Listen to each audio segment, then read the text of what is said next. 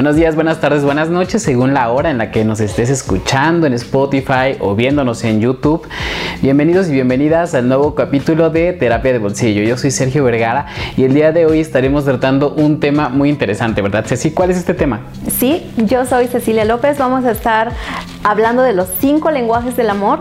Vamos a estar dando algunos ejemplos, vamos a estar diciendo de una manera resumida qué es y cómo empezar a desarrollar cada lenguaje del amor. Así es. Si tal vez tienes algunos problemas con algunas personas a tu alrededor, tal vez aún no sabes y es porque están hablando en lenguajes completamente diferentes. Así que eh, ya sea con, tu pareja, ya sea con tu hijo, hija, con tu padre, madre, amigos, tiene importancia absolutamente para todo. Dice una frase que si algo es importante para una persona que te importa, debería ser importante para ti. Entonces quédate si tienes a una persona importante en tu vida para aprender a hablar su idioma y se sienta realmente amada o amado. O le puedas pedir a las personas que te amen o te amen como tú quieres. Comenzamos. Vamos a comenzar con un tema que es importante si es que, o sea, queremos eh, llevarnos bien con las personas de nuestro alrededor, pero también queremos poner límites y estar bien con las personas. Entonces, el hecho de que vamos a hablar de un tema que se llama lenguajes del amor, que nos va a permitir hacer justamente esto, los lenguajes del amor. Ceci, ¿qué son los lenguajes del amor?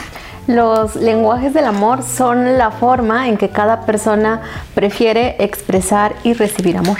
Y esto pues tiene cierta importancia que nos vas a estar platicando. ¿Por qué es importante identificar cuál es tu lenguaje del amor y para qué nos sirve?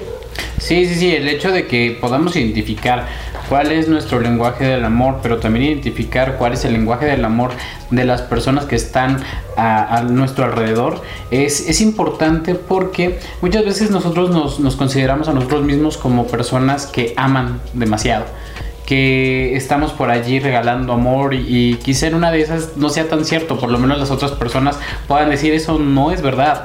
Hay personas, yo he dado cuenta que eh, pueden reclamar a las otras personas de, oye, que no ves todo lo que hago por ti. Y la otra persona, ¿qué? O sea, ¿qué es lo que haces por mí? Porque la única cosa que te pido que hagas, no la haces. Entonces, ¿con qué frecuencia sentimos, por ejemplo, que no somos escuchados o, no está, o que nuestra pareja o, o nuestro hijo hija, papá, mamá, no nos escuchan? Nuestro amigo o amiga también no nos escuchan o, de pronto no nos dedican el tiempo el tiempo que nosotros requerimos o de pronto este yo solamente doy y doy y doy y nunca recibo nada de las demás personas. Entonces todo este el hecho de que sepamos exactamente cómo es que las otras personas cómo son las otras formas en que las personas les gusta ser amadas cuáles son estos estilos de amor que las personas están esperando a veces recibir de ti y que nunca va a pasar porque tú no hablas ese idioma. La idea es justamente reconocer que las personas tenemos estilos diferentes y estos estilos diferentes pueden ser tan diferentes como hablar un idioma diferente. Así es. Y, y aquí es donde pueden sacar papel y una pluma porque les vamos a dejar dos preguntas nada más que las van a estar respondiendo a lo largo de este programa. La primera pregunta es ¿cuál es la forma en la que prefiero recibir amor? ¿Cuál es la segunda pregunta, Sergio? ¿Cuál es la manera en que suelo o prefiero expresar afecto? Son estas dos preguntas las que van a estar respondiendo a lo largo del programa y nos pueden comentar, por supuesto, cuáles son sus respuestas. Así es. Entonces vamos a comenzar, bueno, aclarando primero que son cinco lenguajes del amor, los mencionamos y que sepan que vamos a comenzar a hablar de ellos. Los cinco lenguajes del amor son los siguientes. Uno, palabras. Dos, tiempo de calidad. Tres, regalos. Cuatro, actos de servicio. Cinco, contacto físico. ¿Cuál es el primero? El primero es palabras. Hay una frase de Elena Ferrante que dice, palabras, con ellas puedes hacer y deshacer lo que quieras. Aquí básicamente es cuando verbalizamos, eh, expresamos con palabras, ya sea apoyo, afecto, eh, felicitaciones, todo lo que incluye el decir las cosas son palabras. Entonces, aquí algunos ejemplos pueden ser como esa ropa se te ve genial, qué bonito cabello. Y para empezar a desarrollarlo, pues sencillamente podemos empezar a ser cumplidos cada día a la hora de interactuar con las demás personas. Claro, en este es esos momentos en los que las personas te está pidiendo que le digas que la quieres, que te aprecia, qué significa para, para estas personas. Incluso podemos identificarlas por eso, porque regularmente preguntan eh, qué sientes por mí y tal vez están esperando que tú le puedas demostrar. Y el siguiente es tiempo de calidad, Sergio. ¿Cómo, ¿Qué es? ¿Cuáles son algunos ejemplos y cómo desarrollamos tiempo de calidad? Ok, bueno, ¿qué es? El tiempo de calidad es este espacio a solas que regularmente las personas dedicamos o nos dedican. Eh, regularmente podemos identificar a una persona incluso que tiene este tipo de, preferencia, digamos, de, eh, tiempo de calidad o, si, o cómo distinguir si es que yo prefiero el tiempo de calidad como forma, como lenguaje de amor es que pedimos que nos aparten un tiempo en la agenda, estamos esperando de alguna manera tener algún tipo de experiencias con las personas que son importantes para nosotros.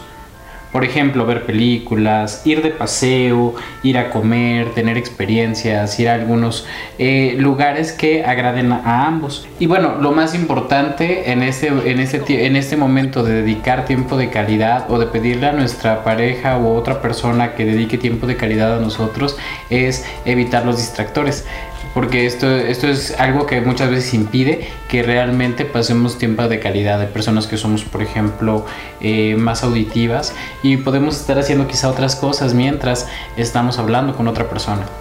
El gran problema de eso es que la otra persona puede percibir que este tiempo no es de calidad, por lo tanto no importa que pases ese tiempo, si de alguna manera no es como la otra persona prefiere pasarlo, puede ser que no signifique... Que no sea tiempo de calidad para la otra persona, ¿no? Exacto. Eh, y, un tip para que no falle este tiempo de calidad es mantener ese contacto visual para que la otra persona de verdad se sienta atendida. Claro, o sea, es realmente dedicar, apartar un tiempo en el espacio en el que se le comunica a la otra persona claramente que es importante que tú estás allí para ella. Así es. Perfecto. Y el siguiente es regalos.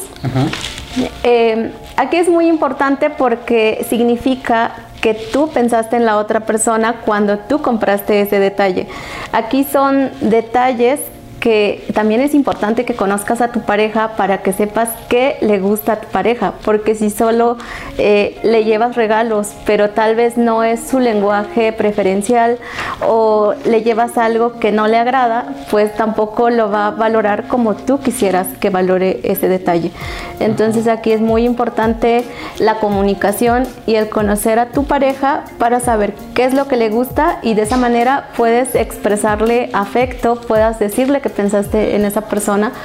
Eh, pues es muy importante mantener como esta comunicación y la, forma en cómo pueden desarrollarla, pues es precisamente preguntando, así como qué te gusta, cuáles son tus actividades favoritas, comida favorita. Incluso prestando atención. Así prestando atención a lo que la otra persona dice.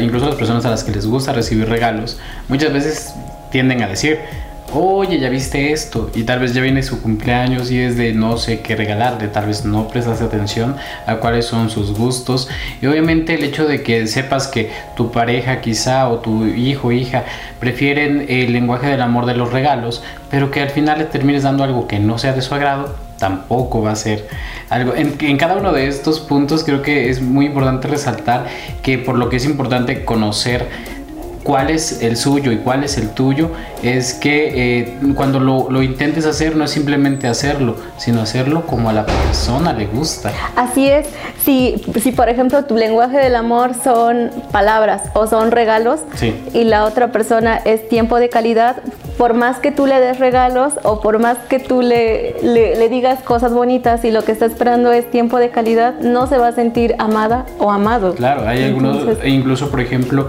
hijos de de, padres eh, que están separados, eh, muchas veces sienten, por ejemplo, que los quieren comprar. Que los quieren comprar a través de regalos, en lugar de tal vez percibir que tal vez la otra persona es la única manera en la que puede expresarles este tipo de amor. Que, que vean que se pueden dar significados y que no nosotros no podemos controlar los significados que la otra persona le va a dar, pero definitivamente ser responsables afectivamente, como lo hemos platicado en otros capítulos, en nuestro capítulo de responsabilidad afectiva, tiene que ver con que sepas que la otra persona también existe y tomarla en cuenta a la hora de tomar decisiones. El siguiente es actos de servicio, que es cómo empezar a desarrollar y cuáles son algunos ejemplos de actos de servicio más comunes, Sergio. Ok, bueno, los actos de servicio podríamos decir que es hacer cualquier cosa por otra persona, es hacer favores, es, por ejemplo, hay personas que puedes distinguir que su lenguaje favorito son los servicios cuando, por ejemplo, te llevan ahí las sandalias, ¿no? Ay, mira, ya, ya llegaste, eh, esta persona que llega e intenta atenderte, no, no te levantes, yo te sirvo, yo te preparo, yo te traigo. Este, este tipo de, de actos pueden, pueden darte cuenta de que o a ti te gusta recibirlos quizá, me gusta que mi pareja me dé masajes, me gusta que mi, mi pareja eh, me ayude con tales cosas, incluso hay amigos, por ejemplo, que pueden ayudarte con una mudanza o sea, las personas a las que, las que te ayudan con una mudanza es que esa es tal vez la manera en la que te están demostrando todo el afecto que tienen por ti. Las personas que hacen cosas por ti. Es importante saber que todos estos lenguajes tienen que ser desarrollados de alguna manera. Incluso si tú no, no tiendes a hacer tantos favores o favorecer a otras personas, es, es importante quizá poner a hacer cosas por iniciativa propia en casa. Esa es una buena manera de, de comenzar eh, ayudar a, una persona que tiene algún tipo de necesidad, tal vez no cerrarte de inmediato. Yo conozco personas que en cuanto les vas a pedir cualquier tipo de cosa, o sea, tienen un no en automático que quizá no permite que entren las personas con este tipo de, afecto. Entonces puede ser que se vuelva no tan agradable para las personas que prefieren esto y lo puedan hasta considerar a veces egoísta. Obviamente distinguir que no podemos esclavizarnos de las demás personas, pero el hecho de que si esto es importante para una persona que te importa, debería ser importante para ti. El quinto y último lenguaje del amor para conocer los cinco que, nos ocupan es el contacto físico. ¿Qué es? ¿Cómo se desarrolla? Es el lenguaje más sencillo porque es cuando se expresa afecto a través de abrazos, besos, como ese contacto físico, eh, relaciones sexuales con la pareja pero algunas personas que es su lenguaje preferente no se sienten amados si no hay mucho contacto físico. Entonces aquí también eh, para empezar a, desarrollar también y para tener una buena comunicación y una buena convivencia, pues es importante saber, eh, como ya lo hemos dicho, cuál es el lenguaje preferente de las personas importantes para ti, para empezar a comunicarte de una de, para empezar a comunicarte de una manera más eficiente. El contacto físico también es importante conocerlo con las demás personas. Hay personas a las que no les gusta el contacto físico. Hay personas que dicen, por favor, dame un abrazo cada vez que puedas. Entonces, estas personas son completamente diferentes, pero saber que todos estamos en algún tipo de grado y que, eh, y que hay ocasiones en que las parejas tienden a no saber exactamente cómo es que la otra persona quiere este tipo de, contacto físico. Hay algunas que, por ejemplo, incluso prefieren que les tomes la mano o que le des un beso. Ese es el tipo de contacto físico. Sin embargo, tal vez hay personas que necesitan la relación sexual y este, pero ¿qué pasa si de pronto eh, una persona lo necesita demasiado y tal vez a ti no es tu, tu, lenguaje preferente? Puede haber realmente problemas. Un conflicto, sí. Hay algunas personas que no les gusta mucho el contacto físico en público, por ejemplo. Entonces son cosas que se tienen que, que platicar. En, en cada caso, ¿cómo te gusta que te toque? ¿Cómo te gusta que te hable? A mí no me, no me hables como a tus amigos. Tal vez me gusta que uses este tipo de palabras palabras cariñosas, eh, puede ser que cuando estemos juntos me gusta que me pongas atención, este, si me puedes dar 15 minutos, esos 15 minutos que sean de calidad, o sea, ese tipo de cosas que tal vez las personas nos van pidiendo todo el tiempo y que de alguna manera me parece que es como responder una cosa con la otra. O sea, las personas veo que pueden exigir, este, oye, es que tú no me dedicas tiempo. O sea, pero si todo el tiempo estoy haciendo cosas por ti, no te fui a pagar la luz, no te fui a hacer todo esto. Y dice, no, eso hiciste cosas por mí, pero no estuviste conmigo. Eso fue para la luz. O sea, a la cajera del CFE, con ella tienes una relación o qué. Entonces digo, esta cuestión de que tal vez no es ni siquiera suficiente el el hecho de que, de que tú consideres que estás haciendo cosas por tu pareja si lo único que te está pidiendo no lo estás haciendo, no, no lo estás haciendo. Y esto es algo que pasa con demasiada regularidad. Voy a hacer de todo excepto exactamente lo que me está pidiendo. O sea, eso puede ser incluso una insensatez. Claro, pero lo peor es que muchas veces puede ser inconsciente. O sea, no es que lo hagas para molestar, sino pues es algo que no le has dado como ese significado o no hay esa comunicación para saber qué es lo que está solicitando la otra persona. Sí, claro, de hecho es, es algo así como eh, hablamos español y de alguna manera todos aquí alrededor hablan español, entonces no nos damos cuenta de que existen otros idiomas eh, que están comiendo entre nosotros, está el náhuatl, está el totonaco, está este, el inglés, franceses, hay de todo alrededor y de pronto este, solamente incluso a veces terminamos hablando solamente con las personas que hablan nuestros mismos idiomas sí. y terminamos a veces hasta enemistándonos o terminando mal en algún tipo de relación simplemente porque no comprendemos que existen otras maneras de amar y que obviamente siempre estamos esperando que las personas nos amen de alguna manera, como lo vimos en 10 mitos del amor romántico, que en realidad siempre estamos esperando que las personas cumplan con nuestras expectativas y realmente nunca las van a terminar cumpliendo por completo porque es imposible. Pero si no las comunicamos, si no las expresamos, si no digo, a mí me gusta que sea de, de, esta, de esta forma y no de otra, eh, y saber si la otra persona puede cumplir, porque tampoco puedes obligarla. Pero sí tienes que tener claro cómo te gusta que te amen para que puedas comunicarlo y así realmente la otra persona tenga la más ligera posibilidad de cumplir con aquello que tú quieres. Porque muchas veces lo simplemente lo estamos esperando y no hacemos nada para comunicar que eso queremos. Sí, como si fueran las cosas lógicas u obvias o se tuvieran que entender sin que las tengas que decir. Sí, claro. E incluso te puedes llegar a sentir mal como persona por el hecho de decir, es que yo no cumplo con sus expectativas. Oye, soy una mala persona porque mira, hace esto por mí, hace todo esto por mí, pero no hace esto y me siento mal. No, no eres una mala persona. Simplemente, o sea, esta parte ni siquiera este, la has podido llenar. Y si es tan importante para ti, tienes que comunicársela a tu pareja de tal manera que puedan llegar a un acuerdo de cómo sí cumplir con esta necesidad que tienes.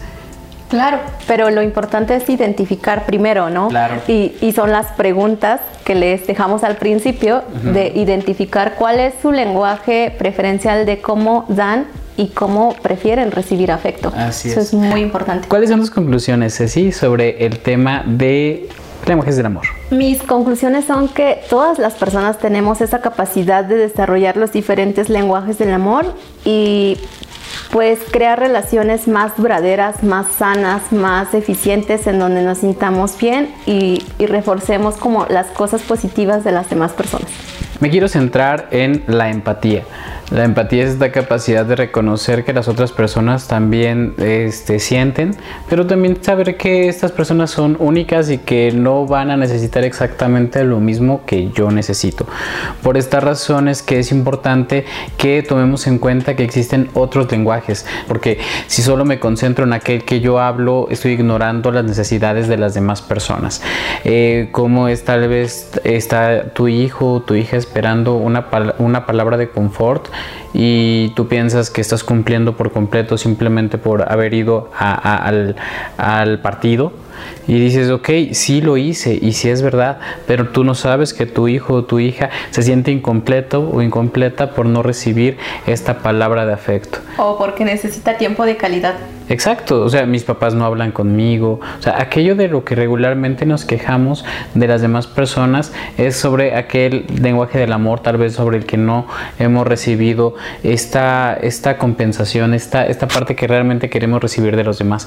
Entonces, poner atención y, este, y recordar que si es importante para esta persona y, y a ti te importa esta persona, debería ser importante para ti. Bueno, esto sería todo por el día de hoy. Nos vemos en el siguiente eh, episodio de Terapia de Bolsillo. No se olviden de compartir, suscribirse si es que aún no lo han hecho. Compártanselo a su pareja, a su mamá, a su hermano, hermana que sienten que de pronto no se llevan tan bien y tal vez es porque simplemente practican lenguajes del amor diferente. Hasta la próxima.